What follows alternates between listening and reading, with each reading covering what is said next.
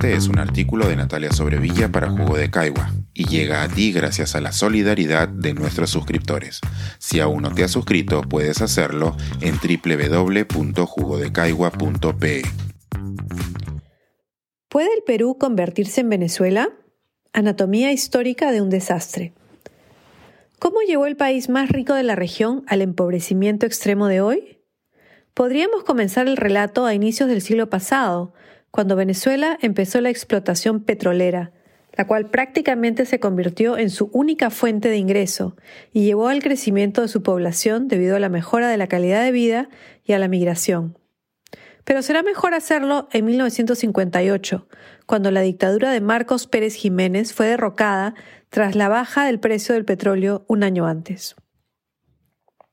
Quienes derrocaron al dictador firmaron el Pacto del Punto Fijo, que garantizaba la defensa de la constitucionalidad, el gobierno de unidad, así como un programa mínimo de gobierno.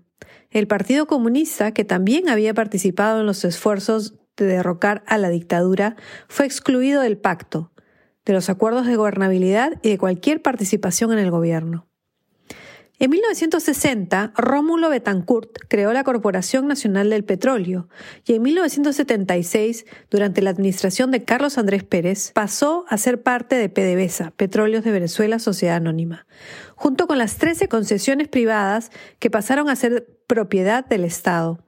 En democracia y sin comunismo, PDVSA se convirtió en la corporación petrolera más poderosa del continente y fue la fuerza principal en la creación del cártel de la OPEC, donde los países productores del petróleo acordaban los precios del crudo. Los años de bonanza fueron espectaculares y Venezuela, con su compañía estatal, se dedicó a expandir su imperio petrolero por los Estados Unidos, comprando refinerías en Texas y pozos en el Caribe. Pero en 1982 la crisis de la deuda y la caída de los precios del petróleo dejó a Venezuela particularmente expuesta. La solución fue seguir endeudándose, con la idea de que los precios eventualmente los volverían a favorecer. En 1982, en plena crisis, un joven militar llamado Hugo Chávez comenzó a organizar el Movimiento Bolivariano Revolucionario 200, MBR 200, que buscaba luchar por una nueva república. Cuando en 1989, ante las medidas impuestas por Carlos Andrés Pérez de subir el precio del combustible para tratar de lidiar con la crisis económica, estalló el llamado Caracazo. Chávez participó como miembro del ejército en la represión y quedó indignado por el uso de la fuerza contra los civiles que protestaban. Por más de 30 años, los acuerdos de gobernabilidad habían permitido que se desarrollara un sistema corrupto y extremadamente desigual que podía subsistir mientras se aceitara con el dinero del petróleo, pero que hizo agua ante la crisis económica. En febrero de 1992 falló un intento de golpe de Estado y Chávez terminó en la cárcel. En noviembre falló también otra intentona y Alberto Fujimori, en represalia a que Carlos Andrés Pérez había condenado su autogolpe del 5 de abril de 1992, le ofreció asilo a los jefes quienes arribaron a Iquitos. Si bien los golpes de Estado fracasaron, Carlos Andrés Pérez fue destituido en 1993, acusado de peculado doloso y de malversación de 17 millones de dólares en un proceso que muchos aducen no le permitió al presidente una legítima defensa y que tuvo muchas irregularidades. La transición fue compleja y la economía siguió cayendo en picada, con una gran devaluación en 1994 debido al bajo precio del petróleo y a los autopréstamos a los accionistas y testaferros de bancos que llevaron a que se esfume la mitad del sistema de ahorros. Chávez llegó a la presidencia en las elecciones de 1998 y aniquiló el acuerdo de gobernabilidad tras una muy convulsionada década final con una economía destruida, con la sensación por parte de las mayorías que solo una pequeña élite se beneficiaba y con casi ninguna confianza en el sistema político, Chávez pudo dinamitar lo que quedaba en pie. En 1998 fue elegido con el 55.5% de los votos y su referéndum constituyente contó con el 81% de aprobación. La constitución de 1999 fue ratificada con un 71% de los votos. Las elecciones del 2000, en las que Chávez fue elegido con el 59%, fueron tan apresuradas que su legitimidad no se pudo garantizar.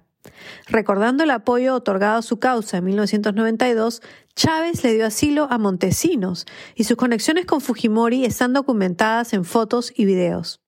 El líder de oposición, Héctor Capriles, ha sostenido que Chávez se inspiró en Fujimori en su proyecto para hacerse del poder. Mucho se ha dicho de cómo se ha implantado el comunismo en Venezuela. Chávez y Maduro han repetido sin cesar que lo suyo es un socialismo del siglo XXI. Pero esto no es verdad.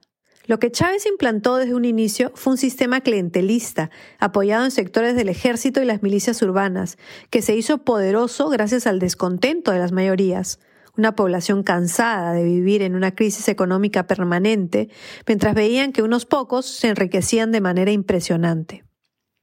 El alza del precio del petróleo hizo a Chávez uno de los gobernantes más ricos del planeta. El sistema ya era nacional, así que no tuvo que nacionalizar nada. Pero en vez de crear un sistema democrático o realmente socialista, usó el dinero para crear poderosas clientelas que dependían directamente de su favor. Y esto se vio traducido en un éxito electoral que impidió que lo echaran por la fuerza en el 2002, con un referéndum en el 2004, y que le permitió reelegirse hasta la muerte, dejando a un sucesor que sigue atornillado en el poder. ¿Puede ocurrir esto en el Perú? Por supuesto que sí. Pero no necesariamente porque Pedro Castillo hable de comunismo, socialista o lo que sea que proponga. Puede pasar si dejamos que el descontento con el sistema actual siga creciendo y si instalamos en el gobierno a quienes tienen experiencia en crear sistemas de clientelismo para perpetuarse en el poder.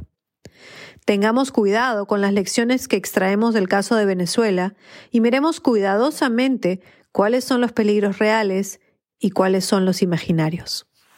Este es un artículo de Natalia Sobrevilla para Jugo de Caigua y llega a ti gracias a la solidaridad de nuestros suscriptores.